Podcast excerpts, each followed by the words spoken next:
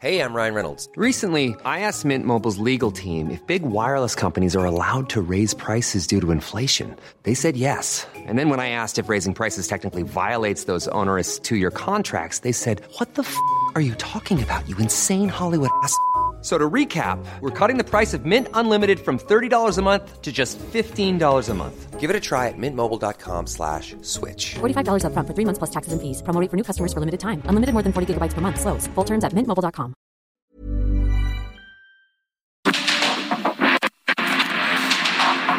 Porque el mundo actual no se entendería sin la economía, las finanzas y los negocios. Acompaña a Mario Maldonado, el columnista de negocios más joven y objetivo del periodismo financiero en su programa. Bitácora de negocios.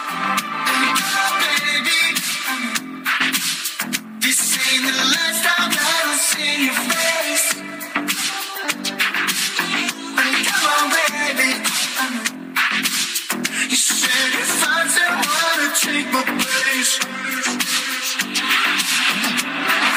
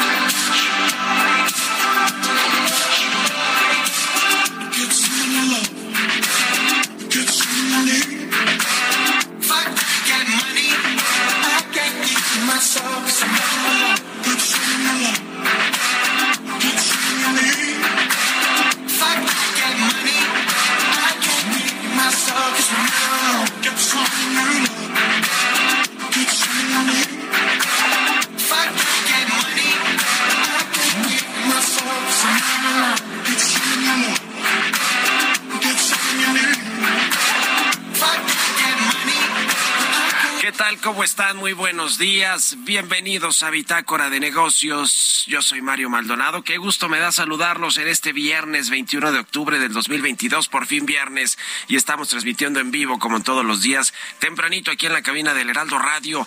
Muchas gracias por acompañarnos en punto de las 6 de la mañana en esta estación del 98.5 de FM aquí en la Ciudad de México y en el Valle de México, a quienes nos escuchan en Guadalajara por la 100.3 en Monterrey por la 99.7 y en el resto del país a través de las estaciones hermanas del Heraldo Radio. También muchísimos saludos y gracias siempre por sus comentarios y por escucharnos.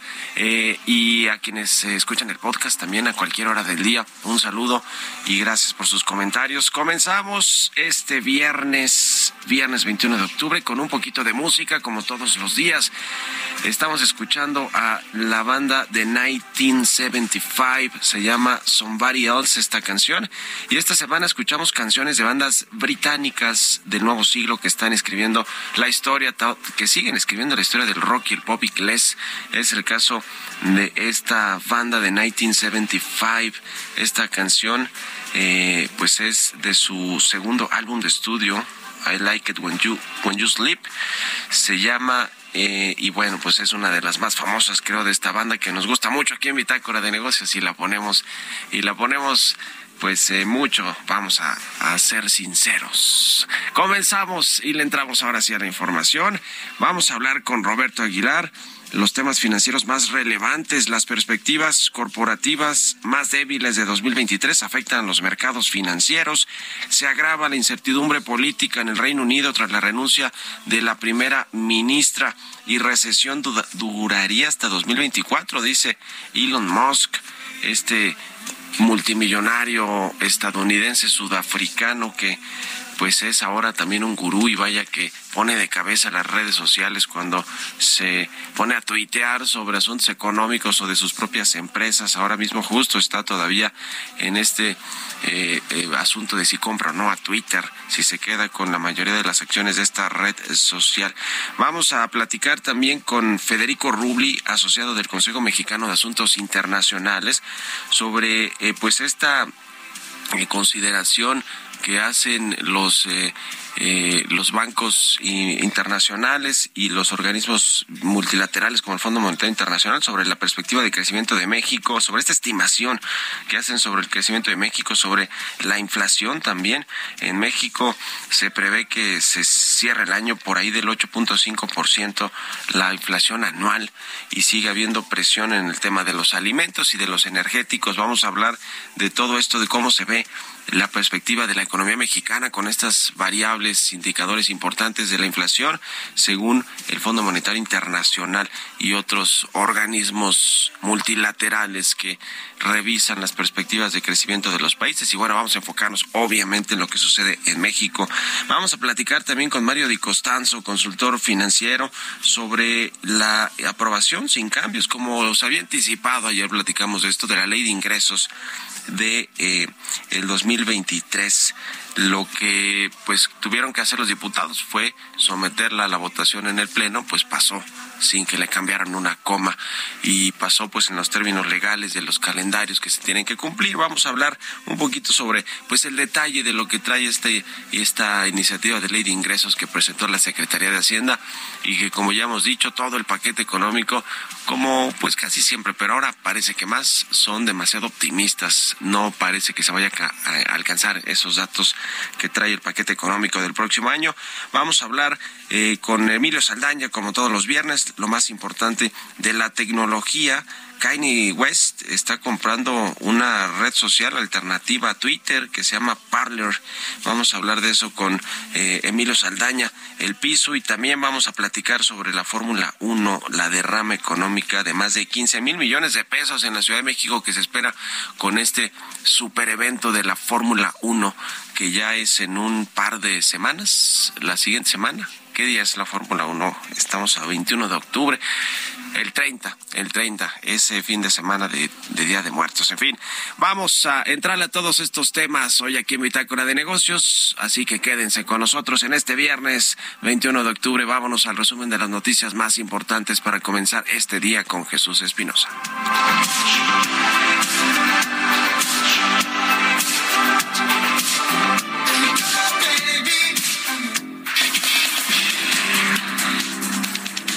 La reunión del presidente Andrés Manuel López Obrador con John Kerry, enviado especial para el clima del presidente estadounidense Joe Biden, será por la tarde del próximo viernes 28 de octubre en Hermosillo, Sonora. Así lo confirmó Roberto Velasco, jefe de la Unidad para América de la Secretaría de Relaciones Exteriores. Dijo que abordarán los avances de la creación de la empresa Litio MX, la cual operará con inversión pública y privada.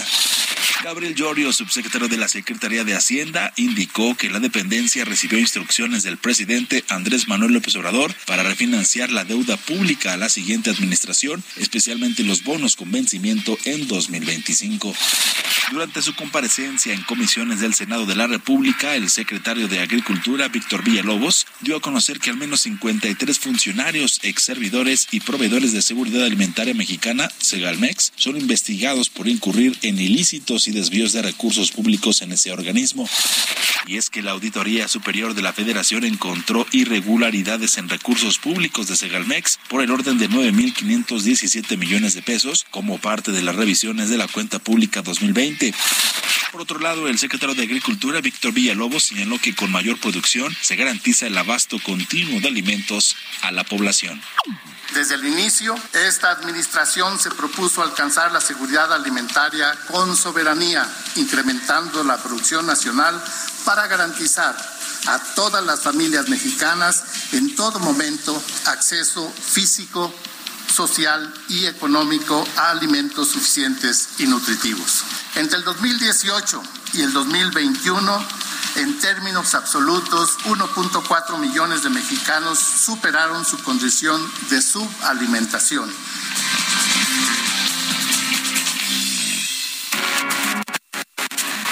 El editorial.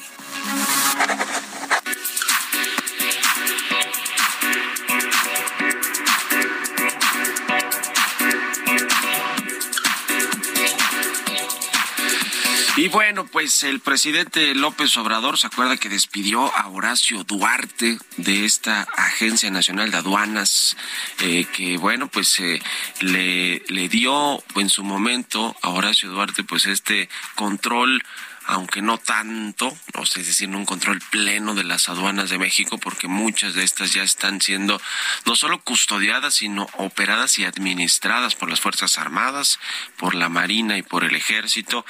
Eh, y bueno, pues ahora se fue a la campaña de Delfina Gómez, va a ser su operador electoral, su operador de campaña y secretario de gobierno si llega Delfina Gómez al Estado de México el próximo año, si vence a los priistas y a la alianza, si es que hay coalición, que parece que sí. Y bueno, pues esta administración de las aduanas es muy importante. El presidente no ha, no ha dado a conocer quién va a sustituir, por cierto, a Horacio Duarte al frente de esta Agencia Nacional de Aduanas. Y entonces, pues lo que hay es una lucha de fuerzas entre las Fuerzas Armadas para ver quién se queda el control de estos puntos fronterizos, así como de los multimillonarios recursos que tienen a disposición las aduanas para su equipamiento, los fideicomisos que también en este sector. Eh, y bueno, pues son recursos multimillonarios, no solo los que se registran en las aduanas, es decir, los ingresos fiscales que obtiene el gobierno a través de este comercio que pasa por las aduanas eh, y que por cierto Horacio Duarte presumió que cosa de un billón de pesos que se ha que se recaudó este año en, en las aduanas y bueno pues eh, lo cierto es que el hackeo a la Sedena, a los servidores de la Secretaría de la Defensa Nacional, este hackeo de los activistas de Guacamaya, ha complicado esta decisión que ya parecía cantada, que iba a ser un general el que se encargara de esta posición que dejó vacante Horacio Duarte. Y ahora pues esta vulnerabilidad de los servidores y de la confianza de alguna manera también a las al ejército mexicano pues parece ser que está cambiando un poquito las cosas. Veremos si no es un marino un almirante el que pues se tenga que enfrentar ahora todo este asunto de dirigir las aduanas, porque algunas de las aduanas, ya lo habíamos platicado aquí, están en manos administradas y operadas por los marinos, sobre todo las que están en las costas mexicanas, pero la otra gran mayoría pues está en manos del ejército mexicano. Entonces quieren eh, tener eh, unos u otros el control total de las aduanas, porque ya le decía, hay muchos recursos, mucho dinero en este asunto del, del comercio exterior de México, la importación de productos y la exportación que pagan aranceles, pagan impuestos. Y bueno, pues se convierte en, en este asunto pues en un gran botín, sobre todo si no rinden cuentas, sobre todo si hay fideicomisos multimillonarios de los cuales se puede echar mano y no hay que rendir cuentas, porque ya ve que mandan eh, a llamar a comparecer a los militares o a los marinos y no van porque no quieren. Así las cosas. ¿Ustedes qué opinan? Escríbanme en Twitter, arroba Mario Mal, y en la cuenta arroba Heraldo de México. Mario Maldonado en Bitácora de Negocios.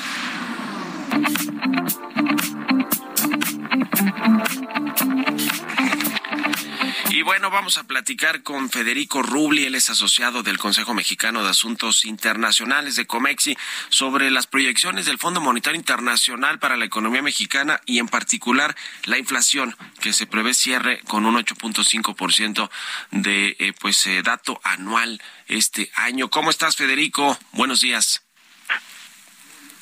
Es un gusto saludarte a ti y a tu auditorio, Mario. Igualmente, ¿cómo ves las perspectivas económicas de México? Que bueno, pues a juzgar por lo que sucede en el mundo, en Estados Unidos, la desaceleración y posible recesión el próximo año, pues no pintan bien las cosas y cada vez las cosas más caras, además, en el tema de la inflación. Sí, así es. Mira, yo creo que esta última estimación del Fondo Monetario Internacional que corrige y cierra la inflación en un 8.5% para este año, pues eh, es bastante realista y converge con lo que son las principales encuestas de expectativas que se han estado modificando en México, ¿no? Ahora, hay, un elemento muy importante, ¿no? O sea, el fondo eh, declaró y dijo que eh, pues este 8.5 para fin de año representa presiones que van más allá de las presiones de precios en los alimentos y en los energéticos. Y bueno, pues tienen razón, porque la verdad es que el proceso inflacionario que se desató desde marzo del 21 en México y en el mundo, ¿no? Tiene un importante componente importado, pues sí, debido a la inflación de la crisis de los energéticos y la de los alimentos y granos, ¿no? Este agravado por la por el conflicto Rusia-Ucrania. Sin embargo, también, como dice el fondo, hay que buscar en algunos eh, elementos internos que también están generando inflación, ¿no? Y yo diría que entre estos elementos internos podemos identificar, pues no sé, unos este, cinco o seis elementos, ¿no? Totalmente, digamos, domésticos, ¿no? En donde lo que estamos viendo es que, pues hay aumentos de segundo orden en los precios de los energéticos y los alimentos. De segundo orden quiere decir que ya a cuestiones internas este de cada mercado no hay distorsiones de mercados por la falta de competencia no eh, también nosotros tenemos nuestros propios obstáculos en algunas cadenas de, suministro que también ha sido importante.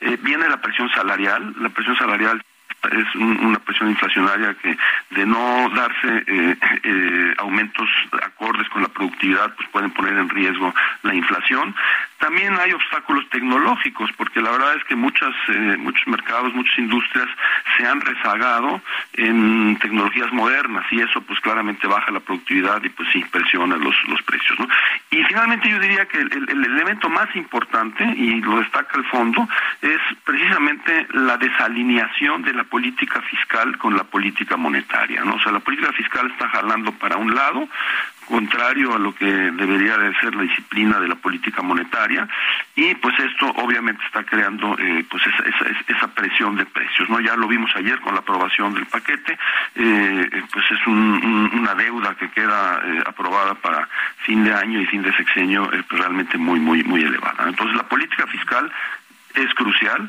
para poder controlar la inflación y como dice el presidente López Obrador, no solo eh, está sufriendo México, sino el mundo.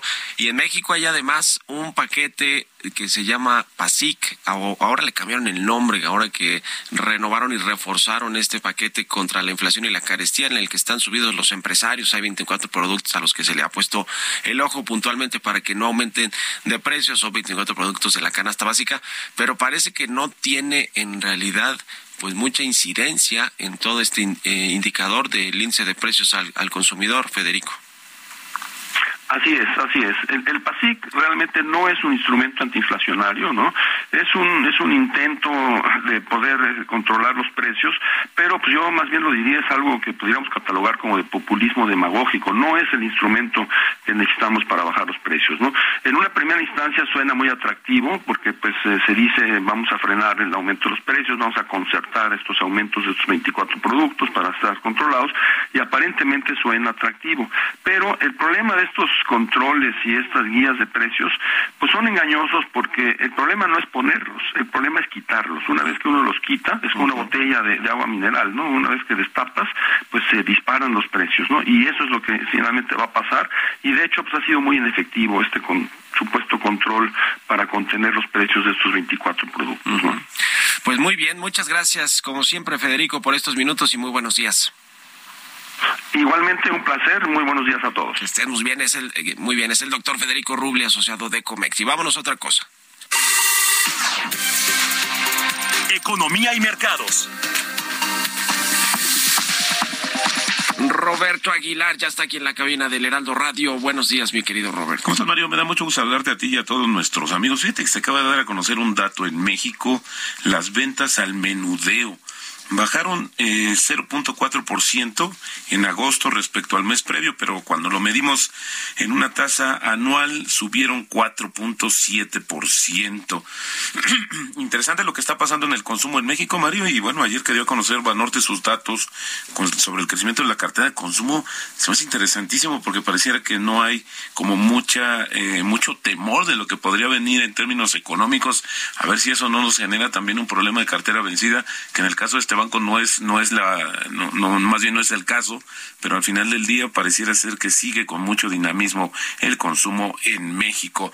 También te comento que los recientes informes sobre la inflación y los datos que indican la fortaleza del mercado laboral de Estados Unidos, pues hicieron tambalear las esperanzas de que la Reserva Federal y otros grandes bancos centrales suavicen sus políticas monetarias a corto plazo. Al contrario, el nerviosismo se veía agravado por las sombrías perspectivas del cuarto trimestre de la empresa estadounidense de redes sociales Snap, que hicieron saltar las alarmas sobre el impacto de la inflación en la publicidad. Pero fíjate que también otras compañías eh, hicieron lo mismo, están viendo una situación más complicada para el próximo año, ya con desaceleración de sus ventas. También las bolsas asiáticas, al igual que las europeas, cedían ya que la perspectiva de una alza agresiva de las tasas de interés por parte de la Reserva Federal han deteriorado el ánimo de los inversionistas, mientras que el yen se debilitaba hasta alcanzar un nuevo mínimo de 32 años, con lo que los mercados están en alerta máxima de cualquier señal de intervención. También los futuros de Estados Unidos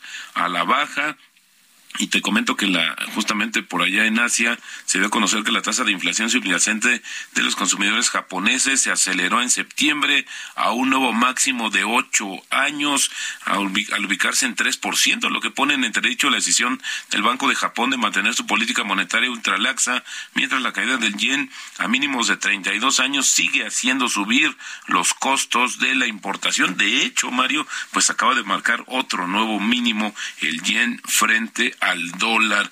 Boris Johnson, sí, Boris Johnson y el ex ministro de Finanzas, Rishi Sunak, están a la cabeza de los posibles aspirantes a sustituir a la primera ministra británica y los candidatos buscan apoyo para convertirse en el líder del Partido Conservador en un proceso que debe ser por la vía rápida.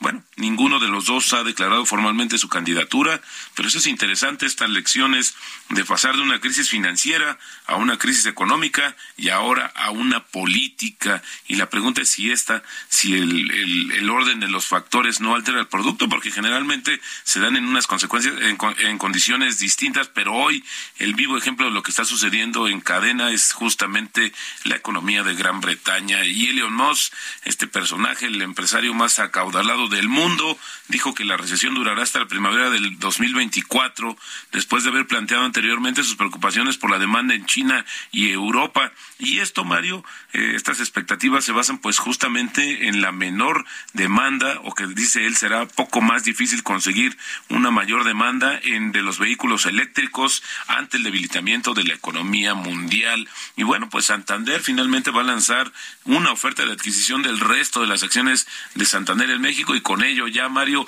pues concretar justamente la salida del mercado mexicano, del mercado de valores mexicanos, mexicano, perdón, y se había anticipado pues que probablemente mantendría alguna operación justamente por el tema de la posible compra de Banamex. La que preside además a nivel mundial, amiga del presidente Ana Botín. Gracias, Roberto. Buenos días. Vámonos a la pausa, regresamos.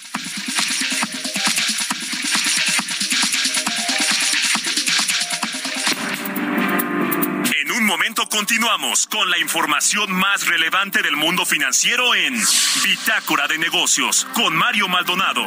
Regresamos.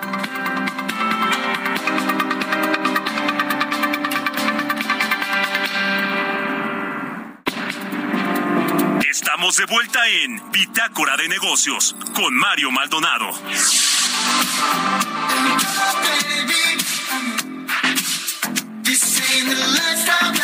See your face. Come on, baby. You said find someone to take my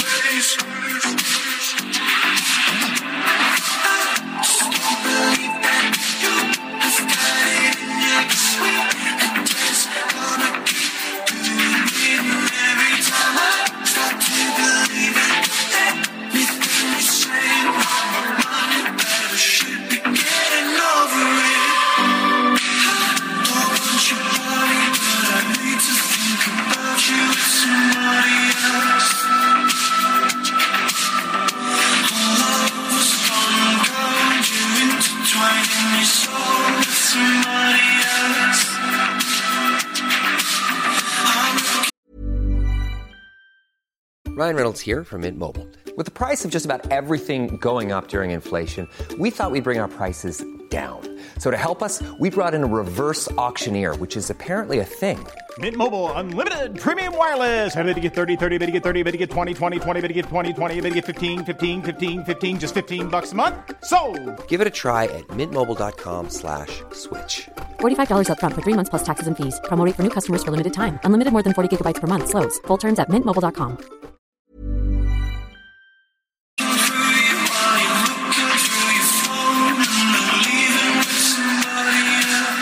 estamos de regreso aquí en Bitácora de Negocios. Son las 6 de la mañana con 31 minutos, tiempo del centro de México. Y regresamos escuchando un poquito de música, como siempre, antes de entrarle a esta segunda mitad de la información aquí en el programa. Estamos escuchando a la banda británica de 1975. Se llama Somebody Else esta canción. Esta semana estuvimos escuchando canciones de bandas británicas del nuevo siglo y que siguen escribiendo la historia del rock y el pop inglés. Es el caso de esta de 1975. La canción que escuchamos es de su segundo álbum de estudio. Se formó en eh, Wilslow, eh, eh, Reino Unido, en el 2012 de 1975. Y bueno, pues nos gusta ponerla mucho aquí en Bitácora de Negocios. Vámonos al segundo resumen de noticias con Jesús Espinosa.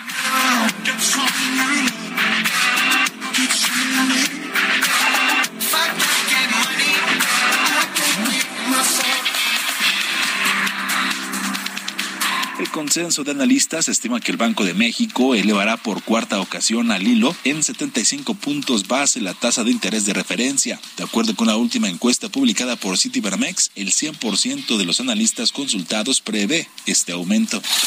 Moody's Analytics estimó una depreciación del peso mexicano que podría darse a finales del año o a lo largo del 2023 ante las actuales condiciones monetarias y financieras globales. A agosto del 2022, el consumo de la turbocina el país, combustible de los aviones, ya muestra una clara recuperación con respecto a los niveles prepandemia, según cifras de petróleos mexicanos. En los primeros ocho meses de este año, el volumen de las ventas internas del energético registró en promedio 89.700 barriles diarios, 40.48% más con respecto al promedio del año pasado de 62.000 barriles. La salud y el estrés financiero deben ser abordados dentro de la agenda de problemas nacionales, consideró Oscar Rosado, presidente de la Comisión Nacional para la Protección y Defensa de los Usuarios de Servicios Financieros. Entrevista.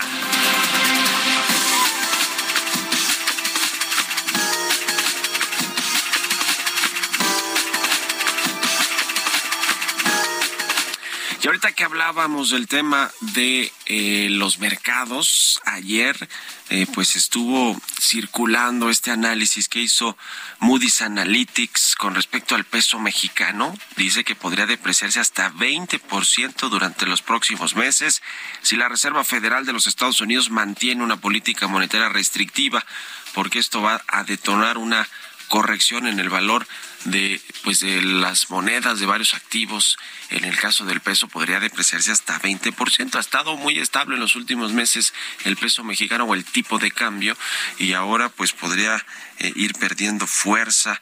Ya veremos si esto sucede o no. Vamos a platicar con Mario Di Costanzo, consultor financiero. ¿Cómo estás, Tocayo? Buenos días. ¿Y cómo ves este asunto del peso para empezar? Tocayo, muy buenos días. Mira, efectivamente, eh, el análisis de Moody yo creo que de muchas personas, de muchos analistas, es que habrá presiones sobre el peso. ¿Y por qué te lo comento? Porque, ¿Por qué se ha mantenido el peso en una banda más o menos razonable? Yo te diría tres factores, ¿no? El primero, las remesas. El segundo, los ingresos por exportaciones en el país. Y, y, y tercero, pues una, una tasa de interés elevada, ¿no? Si la comparamos con los demás países. ¿Qué es lo que se está viendo en el panorama entre corto y mediano plazo. Bueno, Estados Unidos prácticamente entrará en una recesión. Con esto, pues muy probablemente los flujos de remesas y los flujos por exportaciones disminuyan. Y desde luego, el hecho de que Estados Unidos eleve su tasa de interés, pues implica también que habrá capitales que prefieran irse a los Estados Unidos en vez de México, por una infinidad de, de, temas pero incluso también por la, la tasa de interés que cada día es más atractiva con los eh, eh, aumentos de tasa de interés que ha hecho la FED. Eh, contrariamente aquí en México, pues habrá que seguir subiendo esta tasa de interés y esto ayudará o contribuirá a que la economía crezca menos, ¿no? básicamente son estos tres factores y esto es lo que puede o va a suceder en el, en el corto plazo e incluso hablan de que antes de fin de año pues el el peso se podría depreciar más o menos 20%. Pues sí, el presidente López Obrador, por cierto, dijo que eso es lo que sí es nota, ¿no? Que el peso ha estado muy estable con respecto al dólar en los últimos meses, lo cual sí es cierto, se ha defendido. Incluso Gerardo Esquivel, el subsecretario del Banco de México, también ha hablado de que el peso mexicano eh, ha sido la moneda más defensiva de los países emergentes con respecto al dólar. Pero bueno, las cosas podrían cambiar, sobre todo si el Banco de México no sigue a la Reserva Federal, como también dijo Gerardo Esquivel que debería suceder, que se deberían desligar, eh, que, México ya no debería seguir aumentando la tasa de interés a esos niveles. Si eso pasa, ahí sí vendría entonces esta depreciación. Es decir, es más factible que si el Banco de México no sigue a la Fed en términos de aumentos de tasas, pues entonces los portafolios de inversión se vayan a Estados Unidos o a otros lados. Así es, y, y, y recalcar un poco que eh, esta estabilidad, vamos a llamarla así, que ha tenido el tipo de cambio, el peso, eh, pues a lo largo de este año, pues eh, es, es, es, más mérito en todo caso del Banco de México, es más mérito de los migrantes que mandan reservas, es más mérito del sector exportador mexicano que realmente acciones del gobierno que hayan hecho eh, pues que el peso eh, se mantenga fuerte o que exista una confianza importante en el país. Eso hay que eh, eh, recalcarlo porque hay dos hay dos temas que, de los cuales el presidente se cuelga una medallita que no tiene nada que ver, ¿no? El envío de remesas, donde el gobierno no ha hecho nada, pues, ni siquiera por apoyar a los migrantes, y desde luego la estabilidad del tipo de cambio, en donde pues se debe más a factores del Banco de México que de acciones de su propio gobierno. Y ahora se aprobó en la Cámara de Diputados, como lo marca la ley en los tiempos legales, la ley de ingresos del próximo año. Era previsible que no le movieran ni una coma los diputados porque tienen mayoría, no se requiere la mayoría calificada para pasar el presupuesto y el paquete económico, la ley de ingresos en este caso. ¿Cómo ves este asunto? Porque ha habido muchos eh, cuestionamientos con respecto a lo que se presentó por parte del gobierno, de la Secretaría de Hacienda, en términos de que están apuntando hacia una recaudación histórica con una proyección de crecimiento de 3% que nadie la ve. Mario, ¿cómo lo ves tú? No, no, no solamente eso, no solamente pues lo falso de, de, de, las, de las proyecciones o del marco macroeconómico. Yo te diría tres cosas muy graves de esta ley. Efectivamente, el crecimiento del 3% no se va a alcanzar, lo dice el propio Banco de México, el Fondo Monetario, la OECD, las eh, áreas de estudios económicos de diferentes bancos han señalado que el máximo el crecimiento para el próximo año podría ser del 1, 1, 2, eh, bueno, 1, 3 es lo que dan ya como máximo, que sería justo la mitad de lo que da el gobierno. Es importante que, que, que, que, señalemos que por cada décima de punto porcentual que no crezcamos, como dice el gobierno, hay una pérdida recaudatoria de casi 18 mil millones de pesos en lo que se refiere al reparto de recursos a entidades federativas. Eso es muy importante señalar, porque eh, si hay algo que ha dicho mucho el gobierno, pues es el aumento de recursos para los estados, pero este, este aumento es ficticio, es, esto va a suceder desafortunadamente a lo largo del año, porque no vamos a alcanzar ese crecimiento. Entonces, ese, es un tema importante, ¿no? El otro tema importante es pues, el, el, el endeudamiento eh, que implica esta ley de ingresos, que al que el presidente lo, lo niegue, pues hay, hay un endeudamiento neto para 2023 de 1.2 billones de pesos, es decir, un déficit de 3.6% del PIB, que es el más alto, yo te diría, de los últimos 20 años, cuando menos. ¿Qué quiere decir esto? Bueno, pues que habrá presiones también para que la tasa de interés suba y que también, eh, definitivamente, el endeudamiento ya eh, eh, hecho por este gobierno es alarmante. Eh, la deuda para 2023, al cierre de 2023, habrá crecido en casi un poquito más de 4 billones de pesos, lo que implica que, por ejemplo, en diciembre de 2018, cada mexicano tenía una deuda per cápita de 83 mil pesos y en 2023, al cierre de 2023, la tendrá de 109 mil pesos. Actualmente es de 101 mil. ¿Qué quiere decir esto?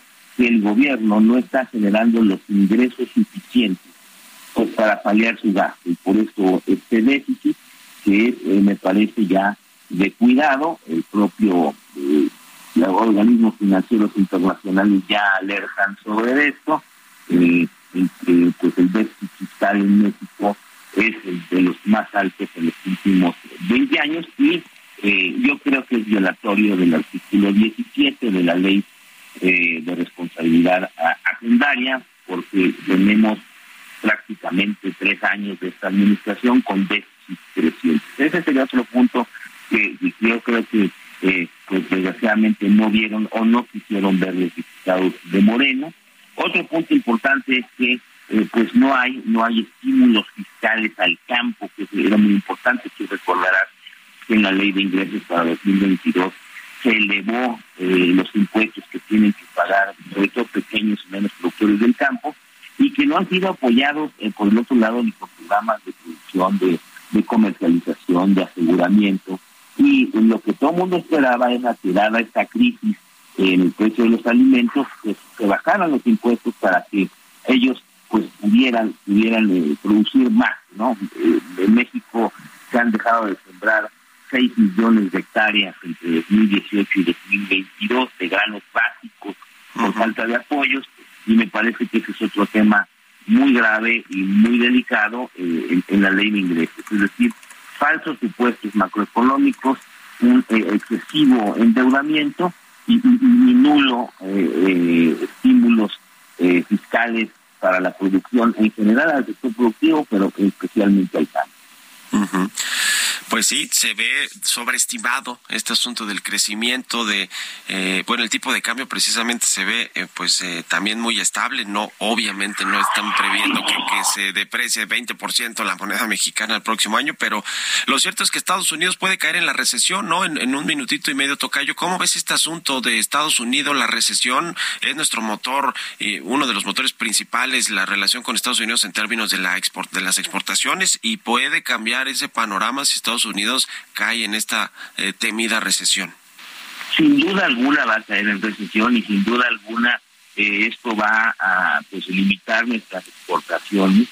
Ya el último dato de, las remesas es que si bien crecieron, ya crecieron menos.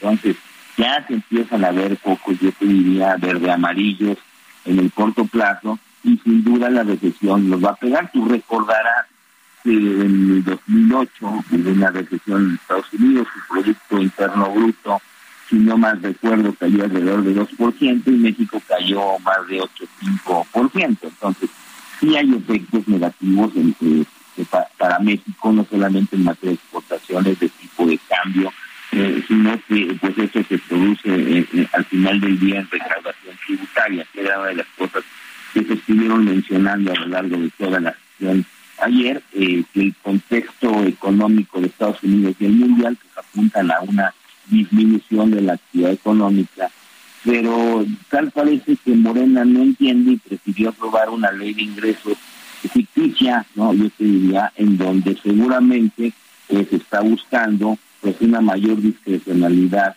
pues para las, los recursos que podrían ser aplicados para comprar votos. Yo yo lo he señalado eh, que hay unos márgenes, mira, y, además son contradictorias importantísimas. El, precio del petróleo por el próximo año es casi de 68 dólares por barrio, ¿no? Que es menor a lo que se ha visto hasta ahorita.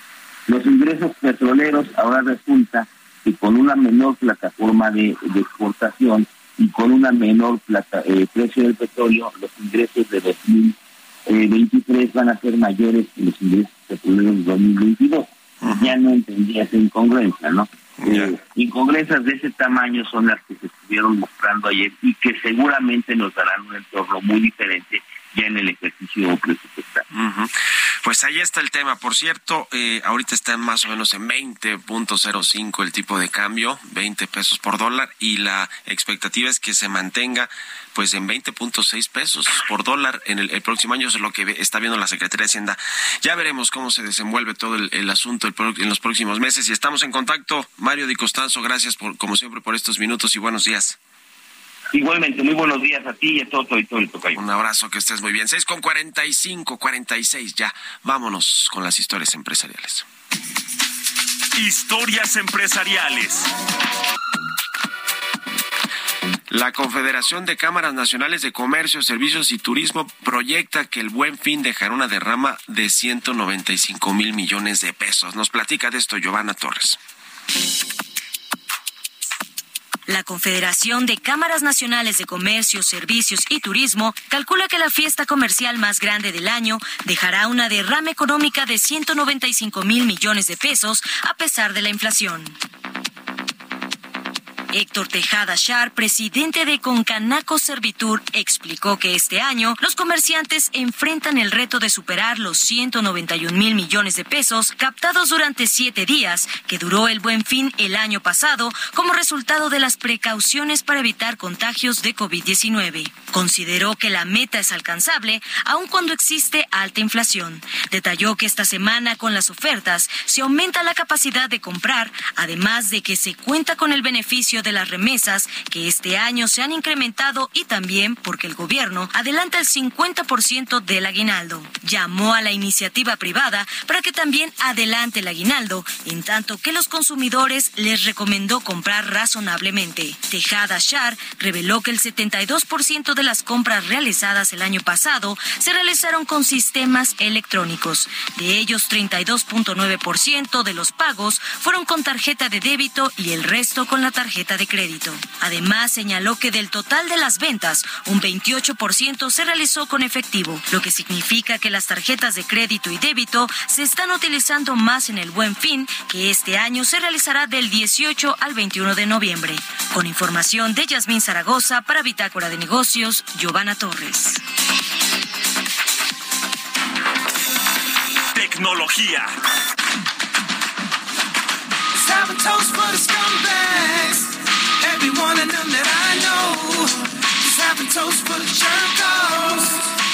Y como todos los viernes, ya está aquí en la cabina del Heraldo Radio Emilio Saldaña, el Pisu, con lo más importante de la tecnología. Mi querido Pisu, ¿cómo cierra la semana? Buen día. Muy feliz viernes, mi querido Mario. Estamos escuchando a Kanye West. Bueno, ya no se llama, de hecho, sí. Ahora es Y, Y-E, que por cierto anunció la compra de Parler la red de ultraderecha de Estados Unidos, tras haber sido expulsado de Twitter y de Instagram. Le cuento, Jeff fue vetado de Instagram y Twitter hace unos días luego de portar en un evento público playeras con la leyenda White Lives Matter contrarias al movimiento antirracista de Black Lives Matter. Luego de las críticas que recibiera en redes sociales por esta razón, publicó una serie de tweets con comentarios que fueron catalogados por antisemitas por las plataformas y esto provocó la expulsión tanto de Instagram como de Twitter. Tras la expulsión, se mudó a Parler, una plataforma, una red social que, como la del expresidente Trump, Truth Social, es una copia de Twitter alternativa y ultraconservadora que supuestamente aboga por la libertad de expresión. Pero a no le bastó con mudarse a la red social y como hace todo millonario con berrinche, está comprando una red social para restaurar la libertad de expresión. Ye, antes Kanye West, es el rapero que más premios ha ganado, incluyendo 21 Grammys. Cuenta con nueve álbumes de estudio después de su debut en 2004. Y bueno, en el caso de Parler se hizo tristemente célebre el año pasado por haber sido utilizada por quienes buscaban publicar ideas de ultraderecha sin ser censurados. Las publicaciones destacaban comentarios de odios, xenófobos y de violencia, por lo que la aplicación estuvo vetada en App Store, en la Play Store de Google y en Amazon Web Services hasta recientemente. Vamos a ver cómo le va tanto a Ye como a Parler en esta aplicación. Por otro lado, híjole, estas no son tampoco noticias gratas, caray. Todo indica que Twitter se prepara para una cantidad de despidos importante, sin importar si Elon Musk compre o no la compañía. Esto de acuerdo a informaciones que publicó prácticamente hace unas horas el Washington Post. En riesgo, cerca de 2.000 empleados. Y lo habíamos comentado ya en este espacio. Se temía que el plan de Elon Musk para comprar Twitter pudiera traer consigo recortes masivos en la fuerza laboral de la compañía. Estos temores estarían siendo confirmados de acuerdo a un informe publicado hace unas horas por el Washington Post. De acuerdo con entrevistas y documentos a los que tuvo acceso, el Post informó que Elon Musk ya le había dicho a sus posibles inversionistas que como parte de su acuerdo para comprar Twitter por 44 mil millones de dólares, se desharía del 75% de los trabajadores, estamos hablando de 7 mil 500 empleados, reduciendo el personal a poco más de 2 mil. Adicionalmente se conoció que Twitter ya planeaba hacer recortes significativos y reducir la nómina en alrededor de 800 millones de dólares para fines del próximo año. Todo esto de acuerdo a lo informado por el, por el Washington Post. Esto es preocupante porque como la misma jueza que lleva la demanda de adquisición en Delaware advertía al inicio del proceso, el daño a la compañía y a sus empleados es ya importante. Dicho impacto ahora en la plantilla laboral sin duda podría impactar la experiencia de usuario y no parece que fuera el camino para enfrentar los varios retos que en lo digital y comercial enfrenta la compañía. Suerte en los próximos días, querido Twitter. Y finalmente, si usted tuvo problemas de conexión, a lo mejor no sea por esta razón, pero es probable que se la podamos atribuir. Un importante cable de Internet en el sur de Francia tuvo un corte mayor ayer por la noche. Esto afectó la conectividad del cable submarino a Europa, Asia y los Estados Unidos, un cable importante de conexión a Internet. Los equipos de reparación se trasladaron rápidamente a la escena, pero tuvieron que esperar a la policía para que recopilaran pruebas. De igual forma se reportaron daños en un cable en Reino Unido y dicho caso fue reportado por la BBC. Se trata del cable que une a las islas de Shetland con el continente y que quedaron incomunicados. Y finalmente es importante considerar, Mario, que las actuales tensiones y crisis geopolíticas globales podrían motivar a naciones a dañar infraestructura de energía y telecomunicaciones. Esto ha despertado evidentemente la suspicacia, ya que consideremos si la interrupción total de Internet en Shetland fuera en, otra, en otro lugar más grande y poblado, pues el tema ahí de interrupciones de telecomunicaciones se antoja grave. Se despertaron todas las alertas de la suspicacia con estos cortes a Internet, Mario. Sin duda alguna, mi querido Piso. Bueno, pues a ver si nos montamos a la red social de Kanye West. Eso es todo, sí, señor. Bueno, gracias, Piso. Buen fin de semana. Emilio Saldaña, el Piso, todos los viernes con la información tecnológica. Vámonos a lo último. Ya está aquí Jesús Espinosa. Los números y el deporte.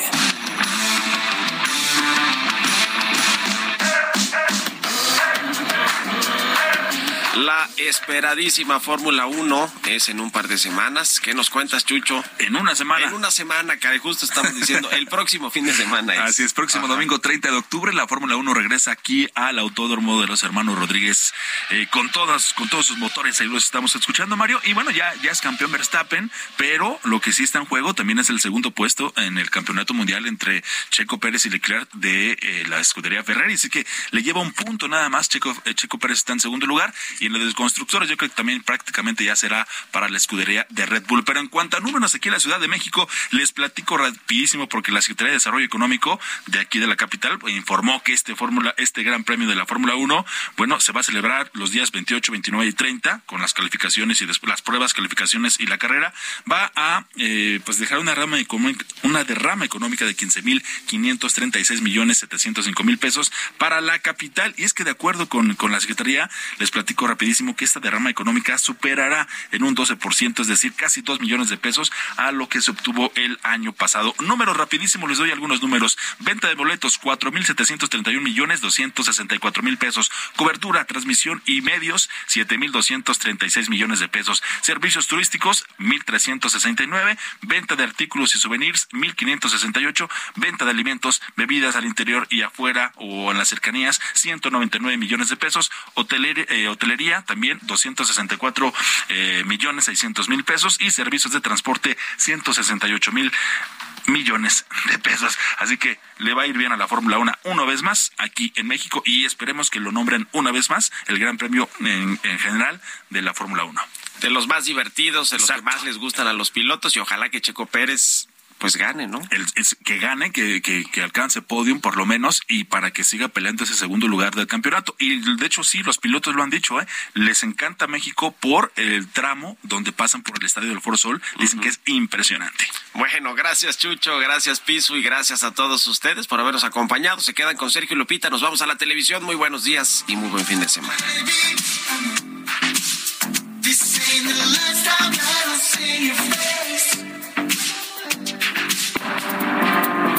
Esto fue Bitácora de Negocios con Mario Maldonado.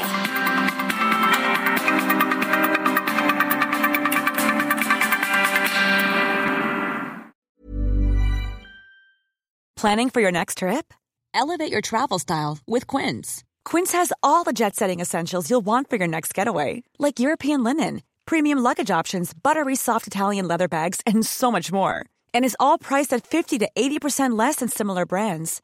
Plus, Quince only works with factories that use safe and ethical manufacturing practices. Pack your bags with high-quality essentials you'll be wearing for vacations to come with Quince. Go to quince.com slash pack for free shipping and 365-day returns.